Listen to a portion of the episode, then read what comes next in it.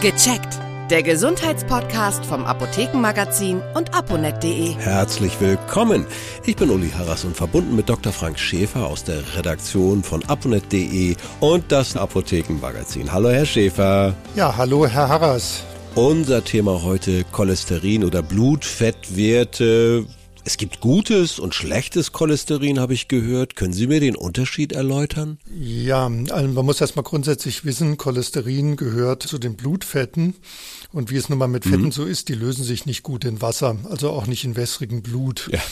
Das heißt also, sie müssen in eine bestimmte Transportform verpackt werden und das geschieht zusammen mit speziellen Proteinen und auch äh, verschiedenen Triglyceriden, Neutralfetten zusammen, wird das Cholesterin ja. verpackt. Ja. Und zwar in eine Transportform, die im Blut dann eben gut mittreiben kann im Blutstrom.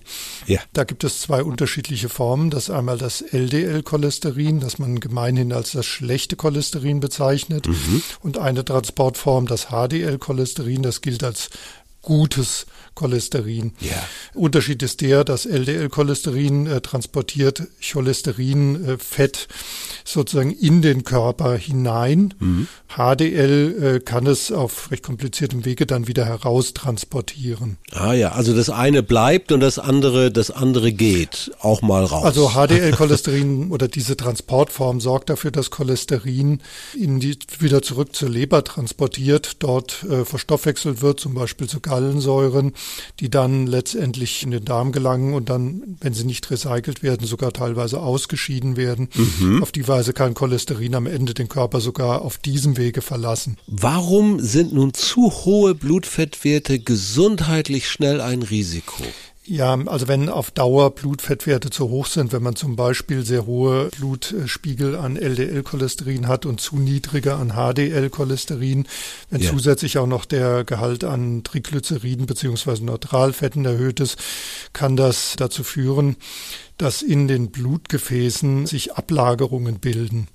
Das mhm. ist ein sehr komplizierter Prozess, aber letztendlich endet es damit, dass in den Blutgefäßen so zwischen der inneren Auskleidung und äh, der die Blutgefäße umgebenden oder ummantelnden Muskulatur ja. sich diese Ablagerungen immer weiter vergrößern. Und wenn diese Ablagerungen sich in Blutgefäßen vergrößern, engen sie diese ein und drosseln sozusagen den Blutstrom. Mhm. Das ist natürlich besonders gefährlich dann, wenn sie sowas in Herz Gefäßen haben, in Herzblutgefäßen, den sogenannten Herzkranzgefäßen, die da den Herzmuskel mit Blut versorgen. Wenn äh, der halt immer weniger bekommt, weil sich die ihn versorgenden Blutgefäße immer mehr einengen, ist das natürlich nicht wirklich gesund. Da kommt es dann zu dem berühmt-berüchtigten Herzinfarkt. Es kommt zum einen erstmal, das ist oft so eine Art Vorwarnzeichen mhm. zu einer sogenannten Angina pectoris. Das heißt also, wenn man sich zum Beispiel anstrengt, kann es passieren, ja. dass man dann plötzlich so eine Brustenge, Brustschmerzen bekommt. Meistens nur zeitweise, wenn man dann wieder zur Ruhe kommt, äh, verschwindet das wieder. Ja. Wenn das aber auch schon in Ruhe auftritt und sich auch mal weiter verschlimmert, spricht man von einer instabilen Angina pectoris. Also beides ist nicht gut, aber speziell eine instabile Angina pectoris ist wirklich ein deutliches Warnzeichen, dass der Herzinfarkt nicht mehr so sehr fern ist. Da sollte man schleunigst auch mal ärztliche Hilfe suchen. Ja. Aber grundsätzlich natürlich ja, diese eingeengten äh, Blutgefäße begünstigen einen Herzinfarkt. Übrigens auch noch auf eine besondere Weise. Denn wenn mhm. an diesen Engstellen diese Ablagerungen aufreißen, dann kann sich an dieser Stelle schlagartig ein Blutgerinnsel in einem Blutgefäß bilden. Und äh, das verstopft dieses Blutgefäß dann wirklich von einem Moment auf den anderen. Okay. Und das wiederum führt dazu, dass dieser Herzinfarkt dann, wenn es in einem äh, Herzkranzgefäß passiert, ähm, dann sozusagen von einem Augenblick zum anderen ohne Vorwarnzeichen einfach kommen kann. Herr Dr. Schäfer, Sie motivieren uns echt auf unsere Blutwerte, auf unsere Blutfettwerte zu achten und was kann ich vorsorglich dagegen tun, dass es gar nicht erst so weit kommt, wie Sie es jetzt beschrieben haben? Es ist halt einfach ein Problem, dass Herz-Kreislauf-Krankheiten halt durch ein ganzes Bündel von möglichen Risikofaktoren gefördert werden. Die muss man halt alle so ein bisschen im Blick behalten. Da gehört also einmal der Blutdruck ja. dazu, also der sollte nicht zu hoch sein. Man sollte möglichst nicht rauchen, man sollte sich bewegen und ein weiterer Faktor sind eben die Blutfettwerte und die ja. kann man zum Beispiel bei einem Gesundheitscheck beim Arzt einigermaßen regelmäßig prüfen lassen oder sollte man regelmäßig prüfen lassen. Der wird üblicherweise in seiner aktuellen Form äh, im Alter von 18 bis 35 einmalig äh, von den Kassen bezahlt, von den Krankenkassen. Der Arzt fragt dann zum Beispiel nach äh, Risikofaktoren, zum Beispiel, mhm. ob möglicherweise auch ein familiäres Risiko vorliegt, was bei Herz-Kreislauf-Krankheiten durchaus der ja. Fall sein kann. Übrigens auch bei zu hohen Blutfettwerten. Und wenn das bejaht wird, dann wird er zum Beispiel auch bei jüngeren Patienten schon auch mal äh, nach den Blutfetten gucken. Ab 35 äh, gehört die Kontrolle der Blutfette durch eine Blutuntersuchung dann auch zum Standard und fallen da zu hohe Werte an LDL und zu niedrige an HDL auf, dann wird man natürlich doch dann zu Vorsorgemaßnahmen raten.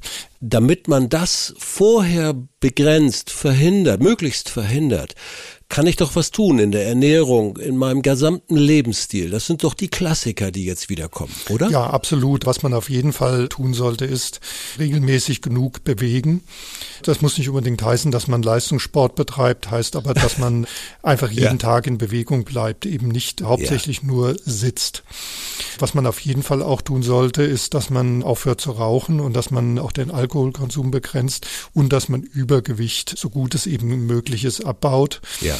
Was halt auch wichtig ist, ist, dass man aber auch bei der Ernährung insbesondere darauf achtet, den Anteil tierischer Fette deutlich zu reduzieren. Okay. Und eher pflanzliche Fette bevorzugt. Die sind für das Herz im Zweifel doch gesünder. Auf jeden Fall sollte der Arzt einen Blick auf diese Blutwerte haben und im Falle eines Falles gibt es ja auch Medikamente, die helfen.